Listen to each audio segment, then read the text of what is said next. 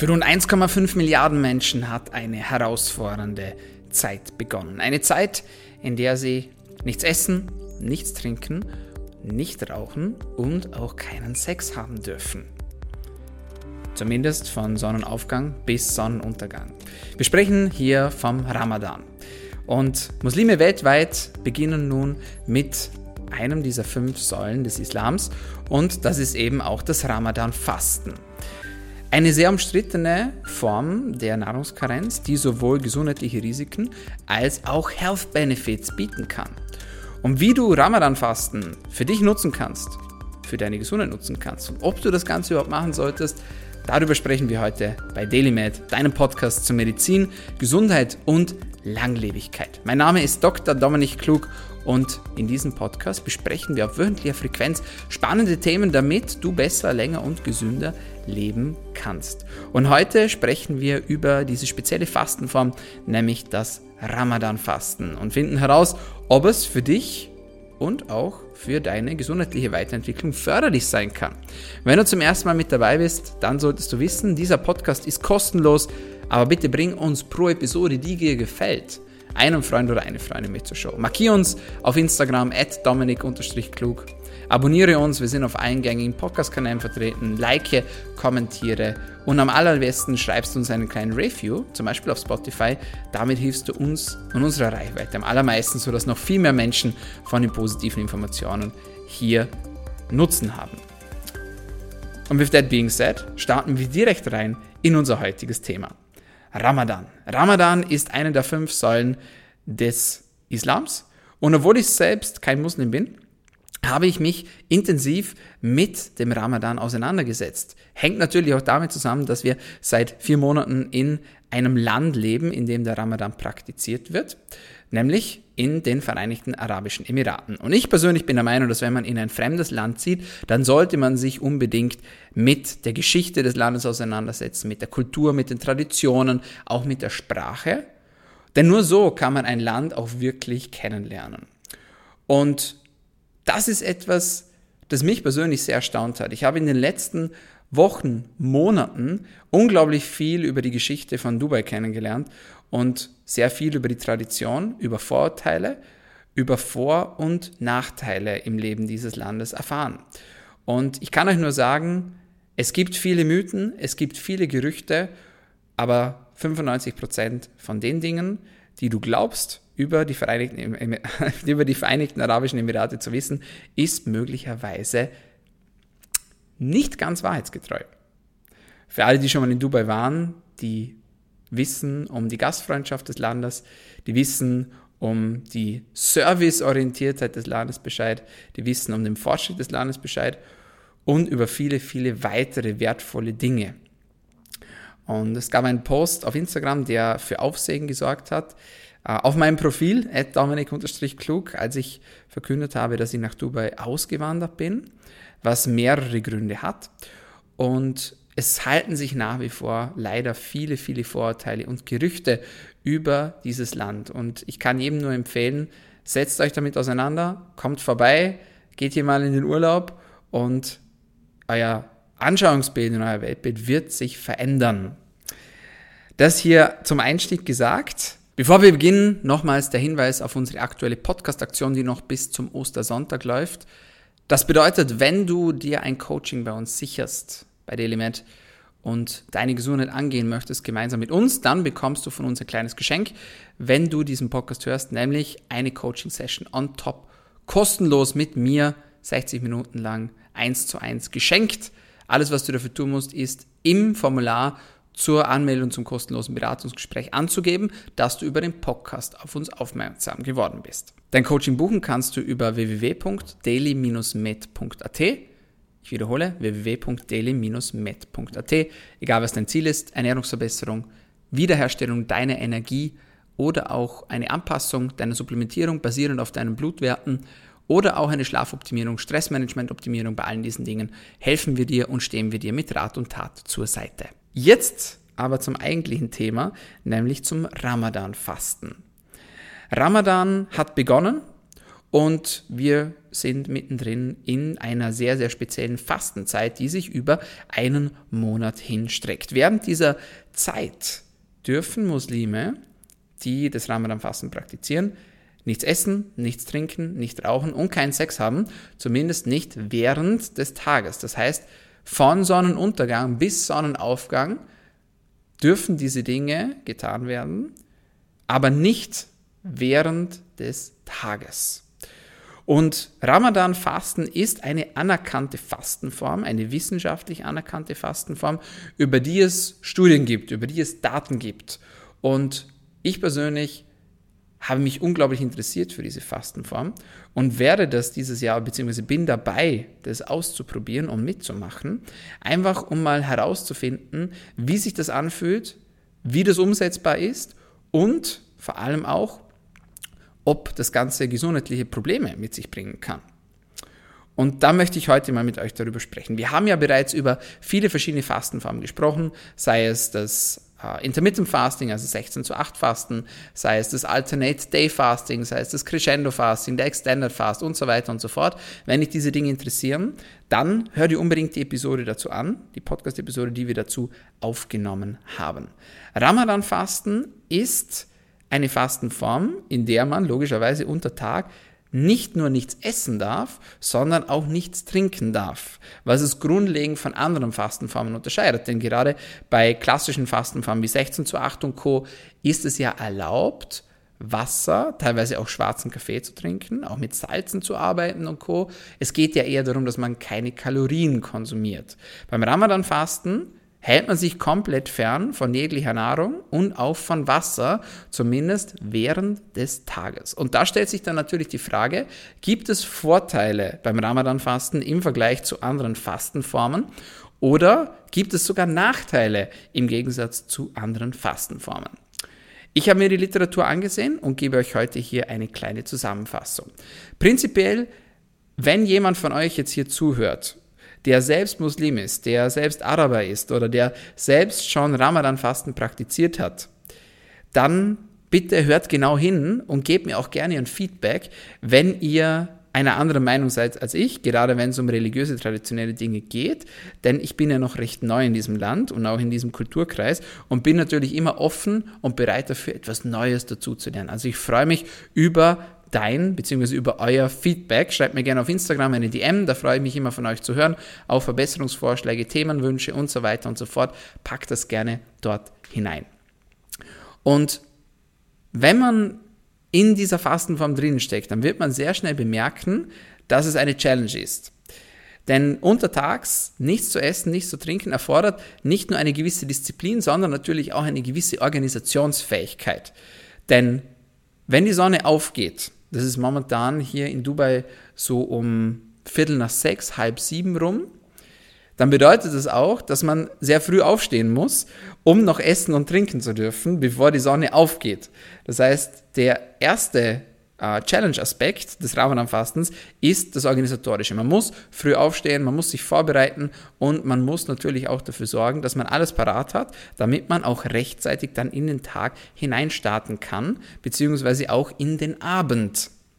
Und das bringt natürlich nicht nur organisatorische Risiken mit sich, sondern tatsächlich auch gesundheitliche Risiken. Denn wenn man in einem heißen Land lebt, wie in den Arabischen Emiraten, dann weiß man, dass das Wetter hier un erbärmlich heiß sein kann. Sagt man das so unerbärmlich? Ich glaube schon, ja. Also im Sommer bis zu 58 Grad, das sind Temperaturen, bei denen man nicht mehr viel unternehmen kann, logischerweise. Aktuell haben wir März, die Temperaturen sind bereits über 30 Grad geklettert, aber zumindest noch nicht über 40 Grad. Nichtsdestotrotz, das Wetter ist heiß, die Sonne brennt und gerade dann ist natürlich das Risiko vorhanden, dass man dehydriert, dass man austrocknet. Das heißt, das Management des Flüssigkeitskonsums muss gut durchdacht sein und muss gut gegeben sein. Hier kann man natürlich auch in Kombination mit Elektrolyten arbeiten, um hier auch dem Wassertransport eine Unterstützung zu bieten. Aber man muss sich schon bewusst sein, dass das auch ein Risiko mit sich trägt, gerade wenn man vielleicht schon etwas älter ist oder auch für jüngere Menschen. Äh, insbesondere auch für Menschen mit gesundheitlichen Problemen. Das ist aber eine extra Gruppe, wo wir gleich noch darauf zu sprechen kommen, denn für die gilt ein, ja, gelten extra Regeln beziehungsweise äh, einige Ausnahmen, was das Ramadan-Fasten betrifft.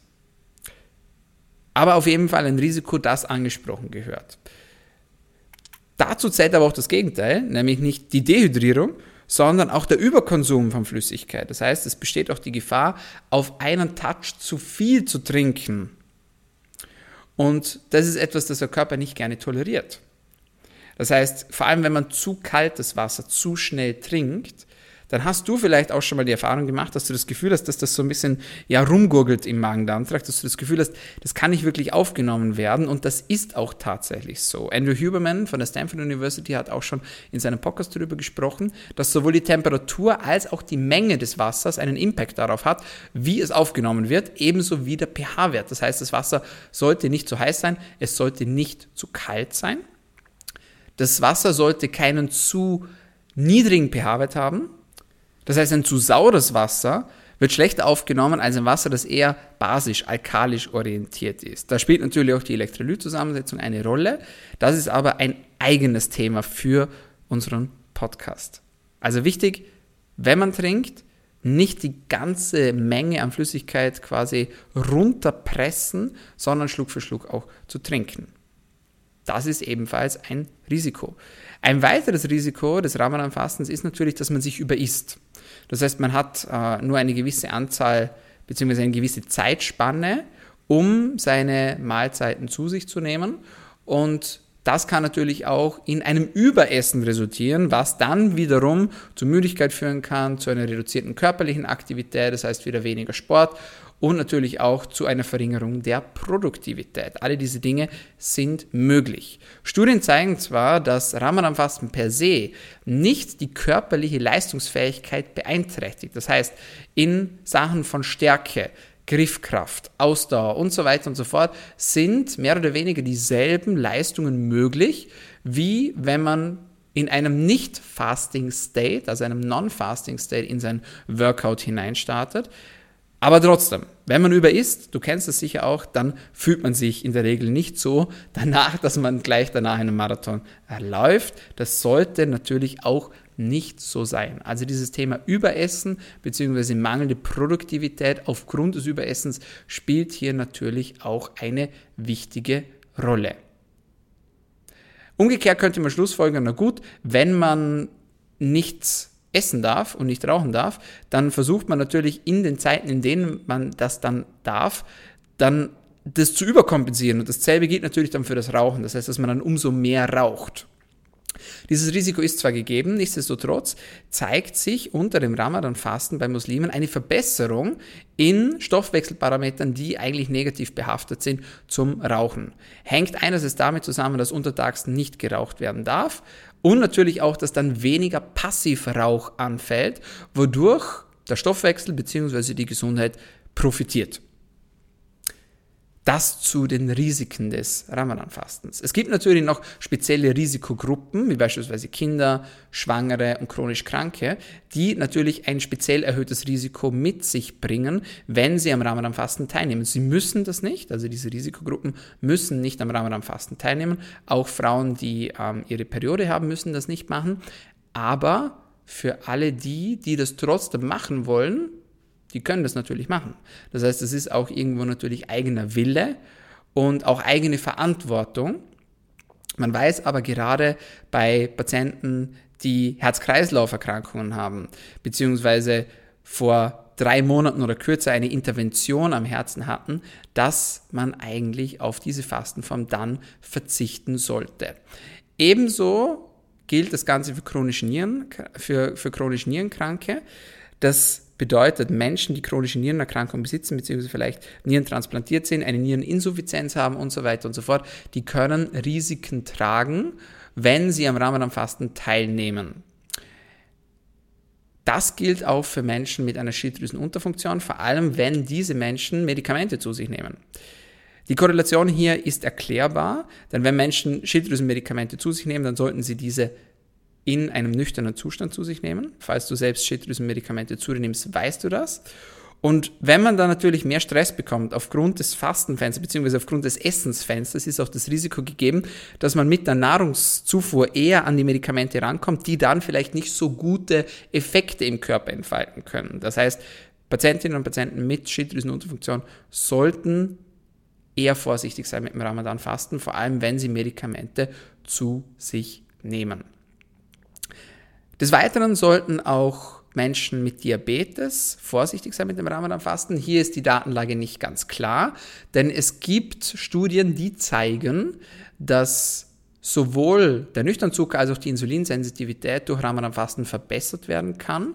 Es ist aber nicht ganz sicher, ob die Diabetiker mehr Risiko oder mehr Nutzen von dieser Fastenform haben. Das heißt, das ist letztendlich noch nicht geklärt und noch nicht festgelegt und im Zweifel sollte man es eher lassen. Also auch hier gibt es einige Dinge, die beachtet werden sollten. Und wie bei jeder anderen Fastenform auch, beziehungsweise bei jedem anderen Gesundheitshack, gibt es natürlich auch immer Kehrseiten, Schattenseiten und Dinge, die man berücksichtigen sollte. Heißt es jetzt, dass Ramadan-Fasten primär einfach gefährlich ist und risikoreich und einfach nicht gemacht werden sollte? Nein, auf gar keinen Fall. Ramadan-Fasten bietet, und das ist durch Studien belegt, viele gesundheitliche, positive, mögliche Benefits. Eine davon haben wir bereits angesprochen, nämlich die allgemeine Verbesserung der Stoffwechsellage. Hier geht es einerseits um das Blutzuckermanagement, also sowohl um den Nüchternzucker als auch um die Insulinsensitivität, aber beispielsweise auch um das Cholesterinprofil. Das heißt, HDL, ein Cholesterinwert, der eher positiv assoziiert wird, steigt unter dem Ramadan-Fasten, während LDL und Triglyceride, zwei Werte, die eher negativ behaftet sind im Cholesterinprofil, sinken. Die Wahrheit ist, dass es natürlich nicht nur gutes und schlechtes Cholesterin gibt, aber das würde jetzt hier zu weit führen. Insgesamt zeigt sich eine mögliche Verbesserung des Gesamtcholesterinprofils unter dem Ramadan-Fasten. Das zeigt sich auch in Körpergewicht bzw. in der Körperfettmasse. Sowohl das Körpergewicht als auch die Körperfettmasse können unter Ramadan-Fasten signifikant sinken, vor allem ab Woche 3 der Fastenform. Hier ist ein Hintergrund natürlich auch die verminderte Flüssigkeitszufuhr, das heißt, irgendwo wird auch entwässert, beziehungsweise geht Wasser wahrscheinlich verloren aus dem Körper. Andererseits aber natürlich auch durch die Nahrungskarenz. Das ist dasselbe wie beim intermittierenden Fasten oder 16 zu 8 Fasten. Wenn man einfach weniger Zeit hat, um zu essen, tut man sich halt auch schwer, auf die üblichen Kalorien zu kommen. Das heißt, man landet eher in einem Kaloriendefizit und das bedeutet dann natürlich auch positive Auswirkungen auf das Körpergewicht. Also sehr, sehr spannend, was die allgemeine Stoffwechsellage hier betrifft und was Ramadan-Fasten hier für positive Effekte haben kann. Weitere positive Effekte des Ramadan-Fastens betreffen die Leber und das sind gute Nachrichten für alle Menschen mit einer sogenannten nicht-alkoholischen Fettlebererkrankung, also Non-Alcoholic Fatty Liver Disease. NAFELD abgekürzt. Das sind Lebererkrankungen, die nicht durch Alkohol bedingt sind. Das können auch Verfettungen sein, also es gibt auch Verfettungen der Leber, die nicht alkoholbedingt sind. Es gibt natürlich auch Verfettungen der Leber, die alkoholbedingt sind, aber gerade bei den Lebererkrankungen, die nichts mit Alkohol zu tun haben, scheint es eine positive Entwicklung der Leberparameter im Blut zu geben, also GOT, GPT und GGT, wenn man dem Ramadan-Fasten folgt. Sehr, sehr spannend. Ebenso interessant ist die Tatsache, dass sich das Mikrobiom unter Ramadan-Fasten zu verbessern scheint. Das ist etwas, das sich vielleicht viele von euch schon gedacht haben, weil es natürlich auch etwas ist, das wir schon äh, in anderen Fastenformen besprochen hatten. Und auch hier beim Ramadan-Fasten zeigt sich eine Verbesserung des allgemeinen Mikrobiomprofils. Und das ist natürlich auch ein Grund, um dem Ramadan-Fasten zu folgen. Insbesondere eine Bakterienart, nämlich die Lachnospiriaceae, die die sogenannten butyratbildenden Bakterien mit abdecken, also Bakterien, die eine kurzkettige Fettsäure namens Butyrat produzieren, scheinen zu steigen. Butyrat ist ein wichtiger Stoff für unseren Darm, der sowohl antientzündlich wirken kann, als auch mit der Versorgung der Darmwand, also zur Versorgung der Darmwand beitragen kann. Und dieser Effekt scheint verstärkt zu sein während des Ramadansfasten. Eine weitere Patientengruppe, die vom Ramadanfasten profitieren könnte, sind Patienten mit epileptischen Anfällen. Auch hier zeigt sich eine reduzierte Anfallsfrequenz bei Patienten mit Krampfanfällen bzw. bei epileptischen Anfällen, wenn sie dem Ramadan Fasten folgen. Sehr spannend, sehr interessant. Was ich auch interessant finde, ist die Tatsache, dass unter dem Ramadan-Fasten sich das Hormonprofil allgemein im Körper verändert. Das heißt, Hormone wie beispielsweise Melatonin, aber auch Grelin und Leptin gehen zurück. Ist das jetzt positiv oder negativ? Für das Hungerhormon Grelin sicher eine Positiventwicklung. Grelin ist ein Hormon, das uns anzeigt, dass wir Hunger haben. Wenn das sinkt, haben wir eher weniger Hunger und somit nehmen wir natürlich weniger Essen zu uns, was in vielen Fällen positiv sein kann. Nicht in allen Fällen, aber in vielen Fällen. Aber auch die Sättigungshormone und hier vor allem das Leptin scheinen zu sinken, ebenso wie Melatonin. An was könnte das liegen? Man könnte jetzt hier mutmaßen und sagen, gut, wenn man zu spät noch isst, beziehungsweise Nahrungsaufnahme betreibt, dann tut man sich schwerer mit dem Einschlafen, beziehungsweise hat eher negativen Impact auf seinen Schlafprozess, was sich negativ in Melatonin widerspiegeln könnte. Das heißt, Melatonin-Level könnten dadurch auch zurückgehen. Was das Stresshormonprofil betrifft und hier vor allem Cortisol, scheint es keinen negativen Impact zu geben. Das heißt, Cortisol im Tagesverlauf scheint ungefähr unverändert zu bleiben. Hintergrund für alle, die das noch nicht kennen, Cortisol ist unser bekanntestes Stresshormon und unterliegt einem Tagesverlauf. Das heißt, es ist am Morgen am höchsten. Unter anderem deshalb auch wachen wir auf am Morgen und sinkt dann im Laufe des Tages ab um am Abend den Tiefstand zu erreichen und von Melatonin abgelöst zu werden. Das heißt, Cortisol ist am Abend am niedrigsten und Melatonin geht dann hoch. Somit werden wir am Abend müde und gehen schlafen und können nicht nur einschlafen, sondern dann auch durchschlafen.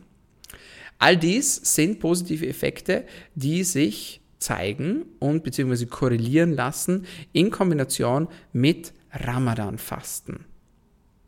Sehr, sehr spannend. Was mich persönlich noch interessieren würde, ist die Schlafqualität. Hier habe ich leider keine Studie dazu gefunden. Also wie verändert sich die Schlafqualität im Ramadan bei den Menschen, die das praktizieren? Ich persönlich würde vermuten, dass durch das tendenzielle Überessen am Abend auch die Schlafqualität sinken könnte. Ist aber wie gesagt nur eine Vermutung. Eine Sache, die wir noch nicht angesprochen haben, sind die allgemeinen Effekte, die durch das Ramadan-Fasten entstehen können, wie auch bei allen anderen Fastenformen, also beispielsweise antientzündliche Aktivität. Hier sieht man eine Reduktion von gewissen Entzündungsmarkern, wie beispielsweise TNF-Alpha, Interleukin-1-Beta, Interleukin-6. Das heißt, es ist auch eine messbare Veränderung, die hier auf eine eher antientzündliche Stoffwechsellage schließen lässt, wenn man Ramadan-Fasten praktiziert. Also sehr gut, auch für das Immunsystem. Darüber hinaus spielt natürlich auch das Thema Autophagie eine Rolle. Das heißt, es wird immer wieder bei Fastenformen die Autophagie angepriesen. Hierzu muss man aber sagen, dass sich die Geister immer noch scheiden, wann denn die Autophagie nun vollends in Kraft tritt. Während meine Quellen sagen, das beginnt bereits bei 13, 14 Stunden, zeigen doch mehr Quellen auch, dass desto länger, dass man fastet, auch mehr Autophagie in Kraft tritt. Wenn man Ramadan fastet und somit von Sonnenauf bis Untergang keine Nahrung zu sich nimmt, liegt das Fastenfenster wahrscheinlich so ungefähr bei 13, 14 Stunden rum, was meiner Meinung nach noch etwas zu kurz ist, um hier wirklich von einer ja, effektiven Autophagie zu sprechen, beziehungsweise von einer Ketose beispielsweise auch zu sprechen, also einer Stoffwechsellage, wo dann die ketogenen ähm, Körper auch als Fuel, also als Antrieb für den Körper dienen. Also diese Dinge sehe ich eher noch mit einem großen Fragezeichen. Insgesamt glaube ich aber schon, dass Ramadan-Fasten für viele Menschen auch positive Effekte haben kann, einfach aufgrund der Tatsache, dass weniger Kalorien zugeführt werden, dass irgendwo die Nahrung karenziert wird und auch das Rauchen karenziert wird.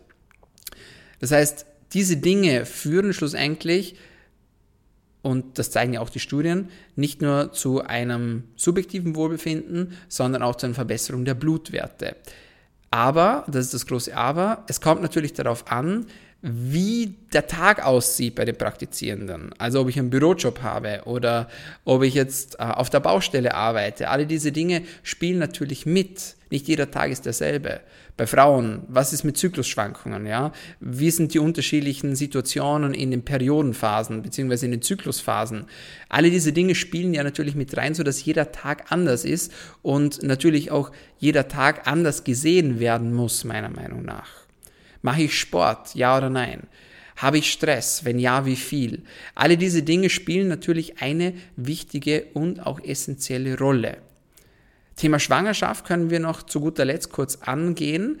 Wie gesagt, Schwangere müssen nicht Ramadan fasten, manche tun das trotzdem. Es gibt bislang keine negativen Effekte, die nachgewiesen wurden in Studien, wie zum Beispiel erniedrigtes Geburtsgewicht oder verkürzte Geburtszeit ähm, bzw. verkürzte Schwangerschaftszeit, erhöhtes Risiko für Fehlgeburten und so weiter und so fort. Es gibt keinen Hinweis auf diese negativen Effekte bzw. auf diese Komplikationen. Nichtsdestotrotz wird Ramadan-Fasten nicht für Schwangere ähm, empfohlen, ebenso wenig auch äh, Kinder beziehungsweise für chronisch Kranke. Also hier ist es wahrscheinlich besser, wenn man auf der sicheren Seite bleibt. Weitere Dinge, die man in Betracht ziehen muss, wenn man sich für eine Fastenform entscheidet, ist, versuche ich gerade schwanger zu werden? Denn eine Nahrungsverknappung bzw. ein Vortäuschen von Nahrungsverknappung kann natürlich auch dem Körper signalisieren, dass es jetzt gerade keine gute Idee ist, ein Kind in die Welt zu setzen. Das ist ein wichtiger Punkt. Ein anderer wichtiger Punkt ist das Thema Hormonstoffwechsel. Das heißt, wenn ich schon Probleme habe im Sexualhormonstoffwechsel oder auch im Stresshormonstoffwechsel, dann kann das natürlich auch negative Effekte haben, wenn ich dann zusätzlich noch dem Körper einem weiteren Stress aussetze, wie zum Beispiel zu fasten. Also diese Dinge sollten unbedingt auch mit in Betracht gezogen werden. Insgesamt ist Ramadan-Fasten aber eine sehr interessante Fastenform, die auch gesundheitliche Benefits bieten kann. Und deswegen war ich der Meinung, dass diese Fastenform eine eigene Podcast-Episode verdient. Und ich hoffe, ihr konntet hier etwas Positives für euch mit rausnehmen. Wie gesagt, wenn du gerade zuhörst und Muslim bzw. Muslimin bist, dann schreib mir sehr gerne auf Instagram, wenn du noch Ergänzungen hast, beziehungsweise wenn du irgendwo anderer Meinung bist oder auch andere Erfahrungen gemacht hast. Ich freue mich von dir bzw. von euch zu hören und hoffe, dass ich euch hier einen guten Impact, einen guten Anstoß mitgeben konnte. So, meine Freunde, das war's von uns für heute bei DailyMed, deinem Podcast zu Medizin, Gesundheit und Langlebigkeit. Vergiss den Deal nicht, wenn es dir gefallen hat, bring uns bitte einen Freund oder eine Freundin pro Episode mit zur Show. Und jetzt sage ich auch schon vielen Dank fürs Dranbleiben, fürs Zuhören und bis zum nächsten Mal. Bleibt gesund.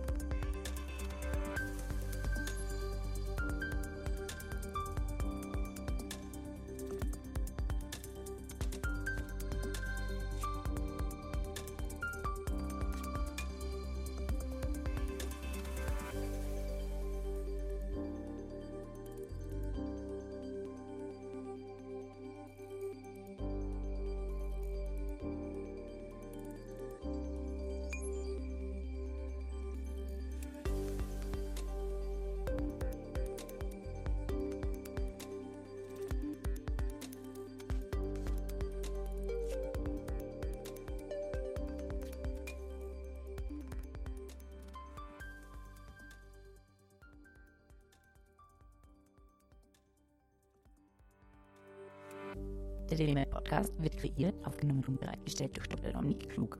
Theoretische und praktische Hacks und Tipps, die in diesem Podcast geteilt werden, dienen ausschließlich deine Informationen und ersetzen keine Diagnose, Behandlung oder Prävention von Krankheiten. Bevor du Produkte konsumierst oder Biohacks umsetzt, die in diesem Podcast erwähnt werden, konsultiere deinen Gesundheitsexperten oder eine medizinische Fachkraft. Vor der Einnahme von Produkten liest stets die Packungsbeilage, um etwaige Gegenanzeigen auszuschließen, um potenzielle Nebenwirkungen zu vermeiden. Wenn du vermutest, dass du ein gesundheitliches Problem oder medizinische Fragen hast, konsultiere eine medizinische Fachkraft.